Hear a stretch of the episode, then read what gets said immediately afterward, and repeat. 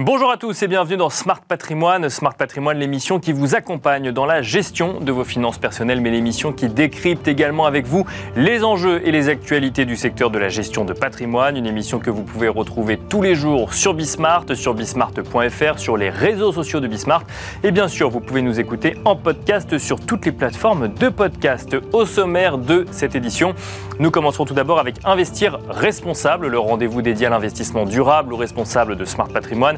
Et en l'occurrence, nous ferons le point avec Kim Nguyen, président de Carmit, sur l'investissement responsable en 2023, alors que se tient à l'heure actuelle donc euh, la COP de la COP 28, pardon. Nous enchaînerons ensuite avec Enjeu patrimoine, un enjeu patrimoine consacré à l'investissement en résidence senior, un sujet que nous traiterons avec Thaïs Castan, associé chez Elia Finance, mais aussi avec Julien Bay, directeur général de Domitis Invest. Et puis enfin, dans la troisième partie de l'émission, dans l'œil du CGP, nous reviendrons sur les possibilités euh, d'investissement sur un PER jeune, donc pour vos enfants. Nous en parlerons avec Séverine Flotte de Pouzol, fondatrice de la financière de l'Aubrac. On se retrouve tout de suite sur le plateau Smart Patrimoine.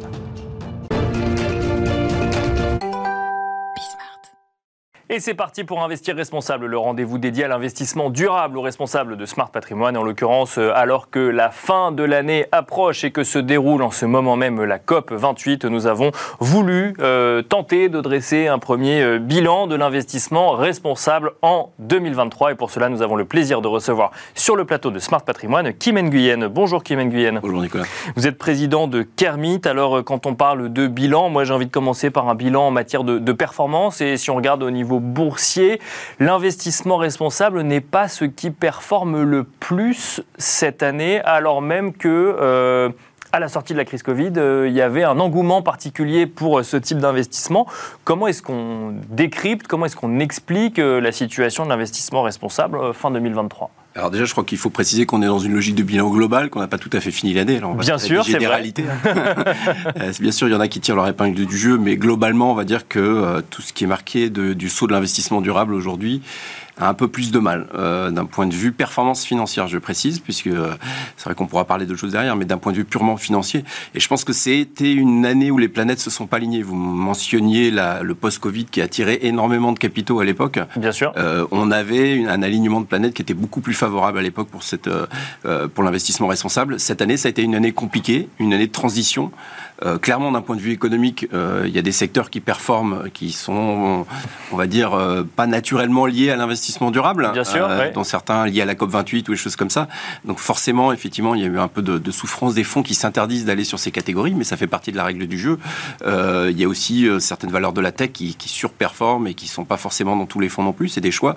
donc on va voir, on va dire que l'investissement durable, d'un point de vue économique, souffre un peu l'environnement de conflit aussi actuel n'est pas extrêmement... Euh, ça veut dire sur ces, sur ces secteurs d'activité que quand on fait de l'investissement durable et qu'on mm. s'interdit d'aller dans certains secteurs d'activité, quand... Euh, le contexte économique ou le contexte géopolitique global mm. fait que euh, ce sont ces ces activités qui fonctionnent, mécaniquement, euh, l'investissement durable avec un peu plus d'engagement est à la traîne. Bien sûr, bien sûr. Euh, si vous n'allez pas sur les énergies et que c'est l'énergie qui est le secteur principal de performance de, des indices cette année, euh, les énergies fossiles, les énergies fossiles, effectivement. Donc c'est là effectivement où vous avez une, une vraie question.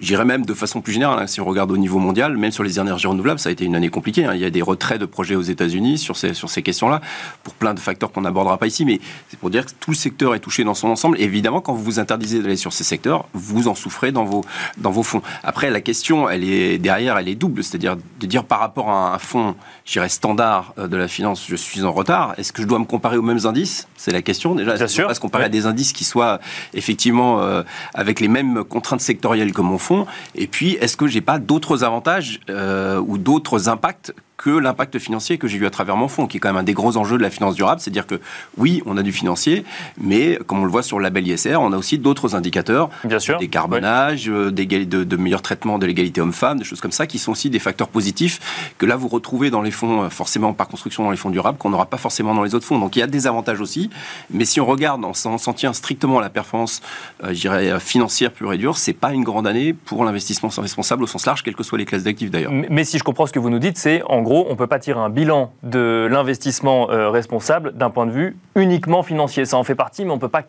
regarder que ça. Évidemment, puisqu'on se dit, voilà, c'est des investissements qui prennent en compte le financier et l'extra-financier. Et si dites, on va le comparer que sur la base financière, effectivement, on va, se, retrouver un, on va se retrouver un petit peu à côté. C'est pour ça. Mais pour autant, et c'est là où je trouve qu'il y a quelque chose qu'il qui, faut souligner, c'est que c'est euh, euh, des investissements qui ne déméritent pas aujourd'hui. Euh, loin de là, il y a des petits écarts, il y en a qui traînent un peu derrière les indices, mais on n'est pas complètement, déjà, on n'est pas complètement à côté de la plaque. Je trouve que c'est un, plutôt un bon signe. Et puis le deuxième bon signe, je trouve, c'est de dire que ces fonds effectivement ne performent pas comme les autres fonds. Parce que s'ils suivaient exactement, si on avait les mêmes performances sur tous les fonds, on aura. Il y aurait peut-être des questions à se poser sur les investissements des, des, fonds durables, effectivement. Exactement.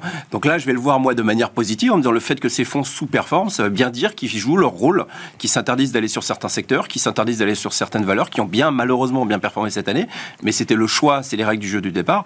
Et je trouve que du coup, ça reflète plutôt positivement sur cette catégorie où on a pu dire par le passé, bah oui, mais ils font la même chose que les autres, c'est juste du greenwashing. Non, aujourd'hui, je pense qu'il y, a un vrai travail qui a été fait euh, à travers des labels qui sont plus restrictifs, qui sont plus ambitieux, à travers de, une, aussi une réglementation européenne qui s'est durcie. Euh, voilà, donc il y, a un vrai, il y a, quelque chose autour de ça aujourd'hui qui me fait dire que finalement c'est une année décevante du point de vue financier. Mais c'est peut-être un gage de crédibilité. Il faut pas, voilà, il faut pas jeter euh, toute l'image, euh, enfin, il faut pas jeter le bébé avec le du bain et en tout cas pas négliger l'image entière. Après, ce qu'il faut voir, c'est que là on parle beaucoup de la France ou de l'Europe où effectivement il y a des pas qui ont été faits en avant. Aux États-Unis, c'est sûr que c'est pas une grande année, c'est même une année plutôt catastrophique pour pour l'investissement responsable. Le SG là a été complètement est devenu même un mot complètement à éviter. Hein. Même les plus grosses sociétés de gestion disent on veut plus entendre parler de SG. Donc là on est dans un vrai recul en arrière par rapport à ce qui se passe en Europe. Euh, c'est l'heure est au bilan. Alors on pourrait parler effectivement de, des évolutions euh, réglementaires en Europe, mais comment expliquer que euh, on fasse un pas en avant et un pas en arrière aux États-Unis, par exemple, et que même en, en, Europe, on en vienne à se poser la question de défaire ce qui a été fait sur CSRD sur au niveau de la double matérialité, que le sujet soit sur la table. Enfin, comment expliquer que au lieu d'avancer pas un pas après un autre, on en vienne à remettre en cause à chaque fois qu'il y a une évolution sur le secteur? Je pense que c'est une crise de croissance, simplement. C'est pas une dynamique qu'on peut arrêter. C'est qu'à un moment, on se pose beaucoup de questions. On avance très très vite. C'est ce qu'on demande, c'est ce qu'on demande à la finance. Donc ça avance très très vite, mais il y a un moment aussi où on se trouve confronté à des limites. Euh, la notation ESG, qui était au cœur de tout ce qu'on a construit depuis quelques années, effectivement, maintenant atteint un petit peu ses limites, que ce soit en collecte de données ou en termes d'analyse. Est-ce qu'on peut tout analyser une entreprise avec une seule note ESG euh, qui regrouperait euh, trois pylônes qui sur 800 données Est-ce que tout ça, on arrive à une note? Est-ce que c'est crédible? Est-ce que ça sert à quelque chose? Ça, c'est le point de vue des Américains. Ça sert à rien, mais, mais néanmoins, la méthode, elle est sur la table. Elle a le mérite d'exister. Est-ce qu'il faut qu'on la révise? Oui. Est-ce qu'il faut qu'on, est-ce qu'il faut qu'on précise ce que veut dire chaque point Qu'est-ce qu'on soit plus normatif? Oui, probablement. Donc c'est une crise de croissance. Pour moi, c'est une crise d'avancée. Pareil pour l'Europe. L'Europe avait mis sur la, place, mis sur la table des, quelque chose avec l'article 6, 8, 9 qui me semblait très intéressant. Il se trouve que euh, voilà, euh, ça n'a pas pris sur 27 pays comme ça devrait. Chacun a une interprétation. Il y a des difficultés pratiques et l'Europe dit bah, faut peut-être qu'on revoie ça. Je trouve que c'est plutôt sain. C'est pas remettre en cause tout le cadre dans le. C'est rentrer plus dans le détail. c'est préciser. Rentrer plus dans le détail, préciser. Maintenant, on a appris. Euh, et euh, typiquement, c'est aussi ce qui se passe sur le label ISR. Hein. On, a, on, a une, on a une.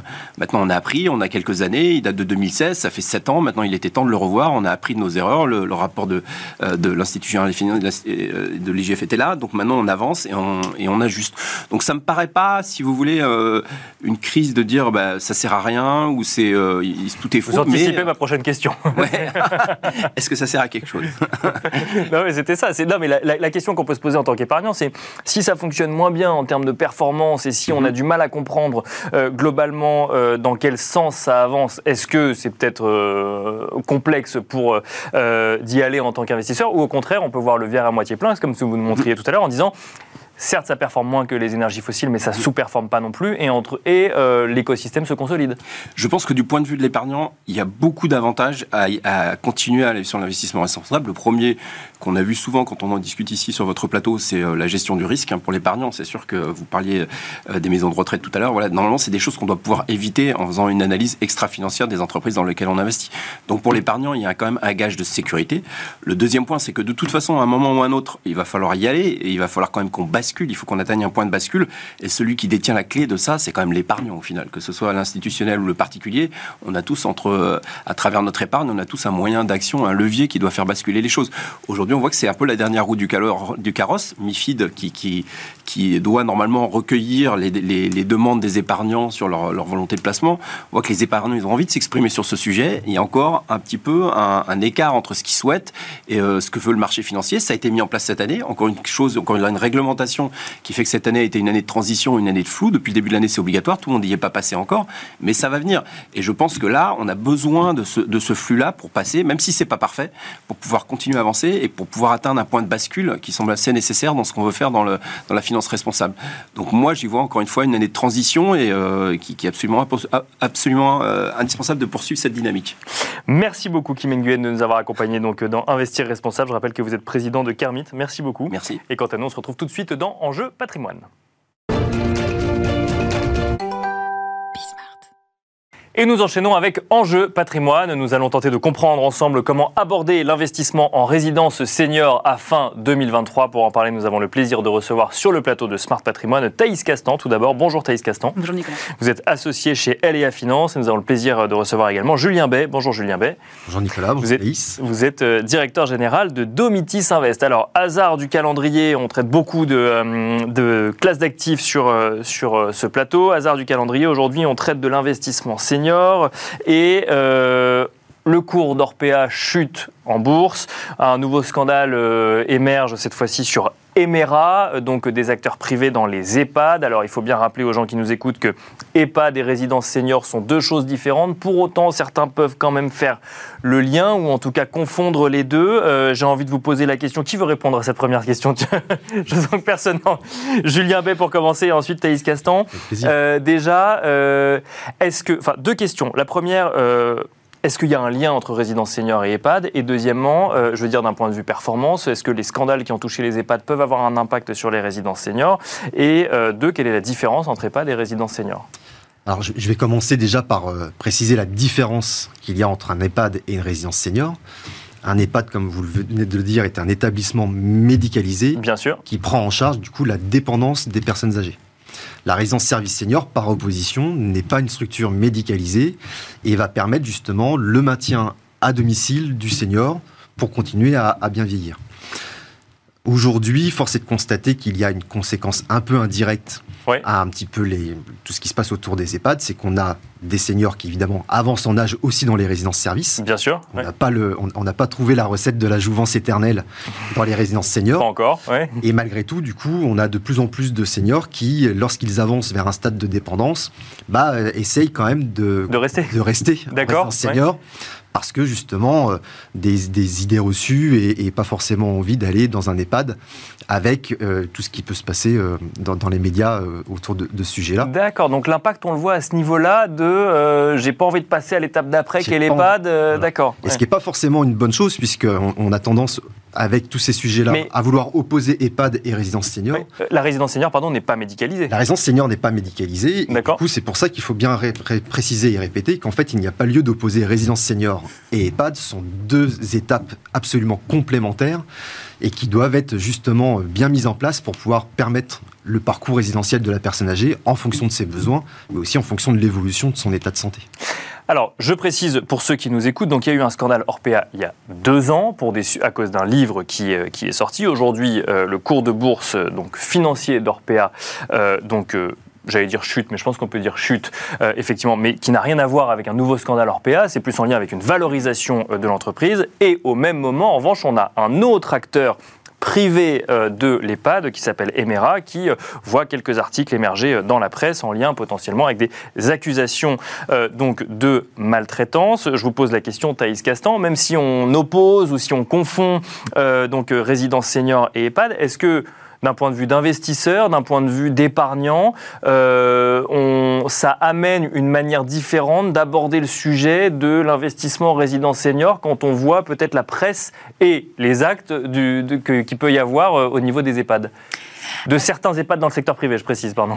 Oui, c'est une bonne question. Euh, en réalité, nos clients ne font pas euh, la différence, en tout cas peu la, la différence, parce que on leur explique nous-mêmes hein, au sein du cabinet ce qu'est euh, une résidence senior, ce qu'est un EHPAD, et puis euh, les critères d'investissement ne sont pas les mêmes, les choix du gestionnaire ne sont pas les mêmes. Enfin, il y a quand même pas mal de paramètres qui varient entre les deux sûr, ouais. investissements, qui sont euh, soit des résidences seniors, soit des EHPAD, et même notre client, voilà, peut avoir euh, une préférence ou un choix par rapport à cela. Donc en réalité, l'actualité impacte peu, même si lorsqu'on dit euh, investissement euh, auprès des seniors de manière générale, il y a quand même euh, voilà, un déclic chez nos clients qui se disent voilà, mais moi attention, je ne veux pas participer voilà, au scandale et autres. Donc le but, c'est de les rassurer de leur montrer que le choix des gestionnaires que l'on fait est, est, de qualité. Et, voilà.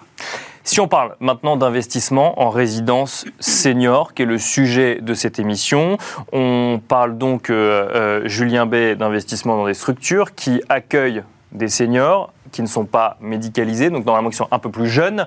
Euh, et là, pour le coup, on investit dans quoi concrètement? Bah, C'est l'une des grandes différences qu'il y a également entre l'EHPAD et la résidence senior. Dans une résidence senior, on parle de véritable logement, puisque les résidents vont établir leur résidence principale dans la résidence. Bien sûr. Donc principalement des appartements type 2 qui, euh, selon les opérateurs, vont faire entre 40 et 45 mètres carrés. Et également des appartements type 3 pour accueillir principalement des couples ou des seniors qui, euh, quittant un logement assez, assez spacieux, veulent une petite transition avec, avec l'appartement type 2 en, passant par un type 3 qui va plutôt lui faire aux alentours de 60-65 mètres carrés à peu Pour autant, on ne parle pas d'investissement en immeuble, mais en résidence, parce qu'il y a des services dans, le, dans les immeubles construits pour des résidences seniors. Tout à fait. Et au-delà de ces logements adaptés euh, au maintien à domicile, vous allez avoir un ensemble de services proposés soit sous forme de formule, soit à la carte, qui vont participer justement au bien vieillir du, résident. D'accord. Avec des services qui vont passer par l'accueil, la conciergerie, mais tout un ensemble d'animations. Un, un élément de service très important et très recherché qui est la restauration qui est euh, un, élément fondamental du, bien vieillir.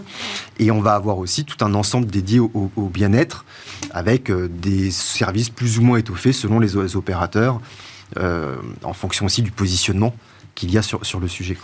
Mais euh, je, ouais. je rebondis parce que c'est un des choix euh, de, sélection euh, des résidences et donc des partenaires avec lesquels on travaille, à savoir est-ce que la résidence est placée dans un centre-ville dynamique parce que l'investissement résidence senior est un investissement locatif à proprement parler du fait. C'est la question que j'allais vous poser, c'est en fait est-ce qu'on l'aborde comme un investissement immobilier classique? Absolument, absolument parce qu'en fait, contrairement aux EHPAD, justement, on va avoir des résidences qui vont être localisées dans des centres-villes plutôt dynamiques avec des prestations de services euh, à côté. Donc on peut avoir voilà, effectivement euh, des, euh, des services liés à la santé, type laboratoire et autres, mais aussi des, des, des, restaurants, des boutiques, parce que ces personnes-là bah, continuent bah, à vivre, à sortir, même si elles souhaitent vivre ensemble. c'est un investissement qui est intéressant sur le, point sur le plan de la localisation, parce que ça évolue au même rythme qu'un appartement qui serait logé en centre-ville, par exemple. Alors, autre question, vous allez me dire que je cherche systématiquement la petite bête, c'est pas forcément l'idée, mais euh, quand on voit que l'investissement immobilier, lui, pour le coup, peut euh, être freiné, voire euh, être à la peine aujourd'hui en lien avec la hausse des taux et le mm. coût du financement, est-ce que les investissements en résidence senior, qui sont de l'investissement locatif par essence, parce qu'on n'achète pas pour y vivre, enfin peut-être que si, vous allez nous le dire, je viens bien, mais est-ce que là, pour le coup, on constate plus de difficultés à aller sur ce type d'investissement aujourd'hui? Alors, de manière générale, oui, euh, euh, le, contexte aujourd'hui lié au, taux d'intérêt euh, et complexifie l'accès à l'immobilier, ça c'est certain pour nos clients. Au global Au global. après, il y a différents moyens d'investissement parce qu'il faut rappeler que l'investissement immobilier locatif, c'est un outil primordial de création de patrimoine et de création de rente également pour, pour, soi, pour la retraite. Donc, c'est vrai que des personnes aujourd'hui peuvent investir en, en cash, parce qu'on en parlait avec Julien tout à l'heure, et puis peuvent également investir euh, via le crédit, mais aujourd'hui, ça se complexifie, c'est vrai on attend, euh, le, les investisseurs sont attentistes par rapport D'accord. Donc, donc ça veut dire que euh, l'investissement résident senior s'adresse à ceux qui ont du cash globalement et qui cherchent à diversifier un patrimoine qui, dont ils possèdent déjà les fonds. C'est ça je, Oui, Thaïs Castan et ensuite Julien Bay. Aujourd'hui, oui. Plus de souscriptions en cash, mais c'est lié au contexte parce que le crédit s'y prête totalement également. Et puis aussi pour sécuriser un patrimoine, diversifier ses actifs en immobilier ou autre, c'est un outil intéressant. Julien Bay, euh, face au contexte euh, actuel de hausse des taux, alors c'est vrai qu'on a connu une hausse des taux euh, rapide sur la dernière année, ça devrait se stabiliser sur l'année qui vient. Plusieurs experts du marché immobilier espèrent d'ailleurs globalement que ça va peut-être détendre un petit peu ce marché immobilier. Comment est-ce que l'investissement résidence senior traverse cette période? Bah, Comme le disait Thaïs, notamment sur le premier semestre de l'année, avec l'augmentation brutale des taux, et finalement l'inertie propre euh, au, recalibrage des programmes immobiliers, on a eu un certain nombre de clients qui se sont trouvés confrontés à un effort d'épargne trop important par rapport à ce qu'ils envisageaient dans leur stratégie euh, patrimoniale. Les choses se sont un peu détendues, on va dire, à l'horizon de, l'été, par le travail des opérateurs immobiliers, mais aussi par un certain nombre de signes de détente qu'on commence à observer depuis le mois de septembre, octobre, sur le, marché du crédit. Ce qui ressort aussi beaucoup de, cette période, ce sont tout ce qu'on va appeler les, critères extra-financiers. Euh, puisqu'on parle évidemment d'effet de levier du crédit, on parle de rentabilité, mais l'épargnant en particulier cherche aussi à, quelque part, sécuriser sa stratégie patrimoniale. Donc quand on parle de résidence senior, on parle de pérennité, on parle de gestion locative complètement déléguée à l'exploitant qui gère la résidence. On parle aussi d'investissements qui sont en ligne avec la tendance euh, éco-responsable qui est de plus en plus prégnante dans les critères et de, prise de décision des, des, épargnants. Et surtout, je crois qu'il y a deux phénomènes hyper importants à mettre en avant. C'est la simplicité de gestion. Les épargnants veulent investir, mais n'ont pas envie de se rajouter de charges dans la gestion de leur patrimoine. Donc là, avec un exploitant qui, en gros, s'occupe de tout, ça répond à pas mal de critères. Et euh, je crois aussi qu'il est important de mettre en avant le fait que les épargnants sont sensibles au fait que leur investissement ne va pas leur créer de fiscalité supplémentaire, notamment avec le mécanisme de, loueurs en meublé non professionnels. On, a euh, des, une idée de, chiffres euh, ou de proportions par rapport à la demande, alors pas la demande d'investisseurs, mais la demande de locataires potentiels sur des investisseurs seniors, sur le marché aujourd'hui de l'investissement en résidence senior? Alors, ça, c'est vraiment le, point fondamental qui passe un peu en second rang avec l'actualité immobilière, mais c'est un fondamental à mettre en avant. Euh, depuis 2020, on est dans le pic d'augmentation du vieillissement de la population euh, en France. D'accord. C'est-à-dire que jusqu'en 2020, on avait une augmentation du vieillissement liée à l'allongement de l'espérance de vie. Depuis 2020, on voit arriver à l'âge de plus de 75 ans les fameuses générations nées dans le baby boom. Donc les besoins sont exponentiels et l'offre en face, bah, elle l'augmente, mais très peu. Et vous avez certainement vu passer en début d'année un rapport du Haut Commissariat au Plan qui s'empare un peu du sujet de l'adaptation du vieillissement, de la société au vieillissement de la population, pardon, et qui estimait qu'entre 2020 et 2050, il fallait produire 300 000 nouveaux logements non médicalisés pour répondre à ces besoins, avec un pic avant 2030. Thaïs Castan, euh, alors peut-être question, j'aime bien parler de, couple rendement-risque aussi, il y a un moment quand même quand on parle d'investissement, quand on voit qu'il y a une telle demande sur des sujets de logement euh, senior, euh, est-ce que l'investissement, enfin quel est le niveau de risque qu'on met sur un investissement en résidence senior? Alors effectivement, il faut passer par les bons opérateurs, il faut mm. avoir les bonnes localisations, c'est peut-être, il est peut-être là le sujet, mais... Ah, c'est ce que j'allais vous dire, c'est, voilà, quand on parle d'investissement immobilier, il y a quand même plusieurs critères à respecter pour faire un investissement de qualité, alors à savoir déjà l'emplacement, l'emplacement en immobilier, on le sait, hein, c'est euh, le secret euh, d'un investissement pérenne. Il y a également le choix du gestionnaire qui sera finalement l'unique locataire. Donc euh, avoir sa pérennité, son historique de performance, la stabilité financière. Il y a vraiment voilà différents critères à, analyser. Et puis on n'en parle pas suffisamment, mais c'est le cadre juridique lié au bail qui est signé entre le locataire et, et, le propriétaire. C'est souvent donc un bail commercial grâce au régime LMNP qui permet, comme le disait Julien, de bénéficier d'une fiscalité neutre sur les loyers. Tant qu'on ne dépasse pas un certain montant, mais ça j'imagine que le gestionnaire fait, fait attention à ça ou... Alors pour un seul bien, c'est compliqué. C'est très très rentable, mais euh, non, non, c'est compliqué, mais effectivement, euh, il y a le régime micro, il y a le régime réel. Après, il vaut mieux être accompagné d'un professionnel, hein, d'un expert comptable, d'un cabinet, parce que euh, ça peut devenir technique en termes de déclaration. mais globalement, oui, il y, a, quand même différents critères à respecter pour faire un investissement de qualité, et, et je ne pense pas que toutes les résidences euh, seniors en France, malgré la demande, soient pertinentes. Donc le choix du gestionnaire, de la localisation et du cadre juridique est primordial. Merci beaucoup Thaïs Castan, associé chez LEA Finance. Merci Julien Bay, directeur général de Domitis Invest. Merci à vous de nous avoir suivis. On se retrouve tout de suite dans l'œil du CGP.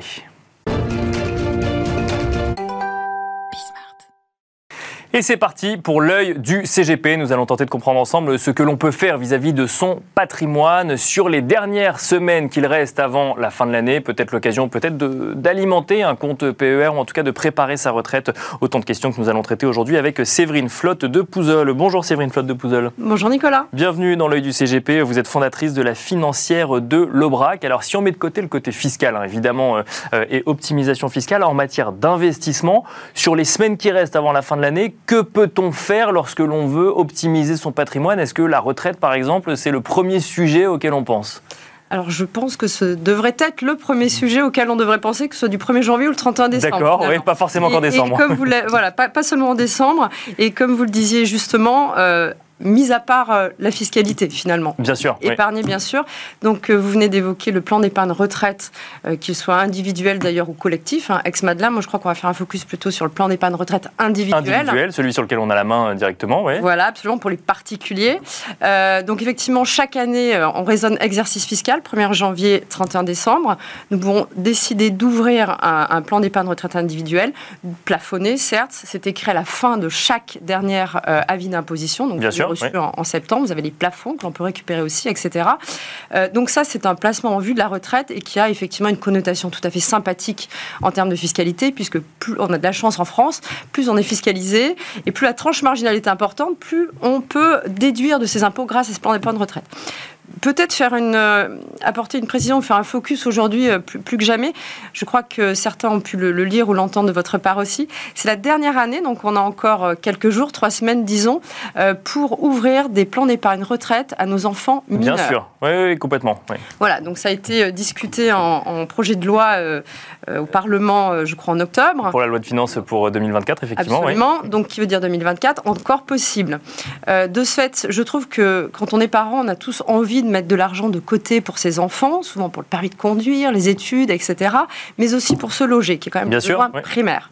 Euh, de fait, on peut ouvrir ce plan d'épargne, enfin, depuis toujours d'ailleurs, depuis, depuis l'existence, mais cette année c'est la dernière, donc c'est pour ça qu'on enfonce un petit peu le clou. Bien sûr. Euh, donc autant d'enfants que l'on a, nous pouvons, enfin les parents peuvent mettre de l'argent sur un PER ouvert au nom de l'enfant. Donc le souscripteur est bien l'enfant, donc ça lui profitera le jour où il souhaitera acheter sa résidence principale. Parce que c'est un cas de déblocage anticipé, c'est ça? Exactement, Nicolas, puisqu'on sort du PER, il n'y a, a, pas 36 solutions, il y en a deux. C'est soit la retraite, c'est l'esprit de la loi quand même, Bien sûr. ou euh, l'acquisition d'une résidence principale, d'ailleurs que ce soit la première ou la dixième, soit la résidence principale. Donc voilà, cet enfant pourra, lors de ses 18, 25, 30 ans, peu importe, en tout cas, pourra acheter, ça fera un apport pour se loger. Et je crois que quand on est parent, je le disais, c'est un besoin, enfin en tout cas, c'est une volonté d'aider ses enfants. Mais alors pourquoi euh, profiter du PER jeune d'ici la fin de l'année quand on a euh, des livrets A ou des assurances vie pour justement mettre de l'argent de côté pour ses enfants? Eh bien justement, c'est là que ça devient super intéressant, Nicolas. c'est que non seulement on met de l'argent pour ses côtés, pour ses enfants, pardon, comme on le fait régulièrement sur des livrets divers et variés, réglementés comme vous venez de le dire, mais surtout ça profite aux parents. C'est-à-dire que cette fois-ci, les parents peuvent mettre de l'argent de côté au nom de l'enfant, tout en, en, ayant un avantage fiscal sur le foyer. D'accord. Euh, comme si c'était papa ou maman. Papa et maman, c'est d'ailleurs cumulatif. Papa, maman et un, deux, trois enfants ou quatre, peu importe. Donc voilà, la alors attention, c'est limité à 4400 euros, un plafond de la sécurité sociale. D'accord. Alors si l'enfant a un an, il y aura un plafond, 4000, euh, c'est 10%, donc c'est 4000 euros. Je crois que j'ai fait une petite erreur. C'est que pour les enfants mineurs, hein, on est d'accord. Les enfants mineurs, absolument. Et euh, l'enfant qui a 5 ans, par exemple, ou 15 ans, peu importe d'ailleurs, on peut rattraper les 3 dernières années. Donc en gros, au maximum, pour peu que l'enfant ait plus de 3 ans, vous l'aurez compris, 4 ans même, on peut mettre jusqu'à 12 000 euros d'ici le 31 décembre. Dernière question euh, rapide.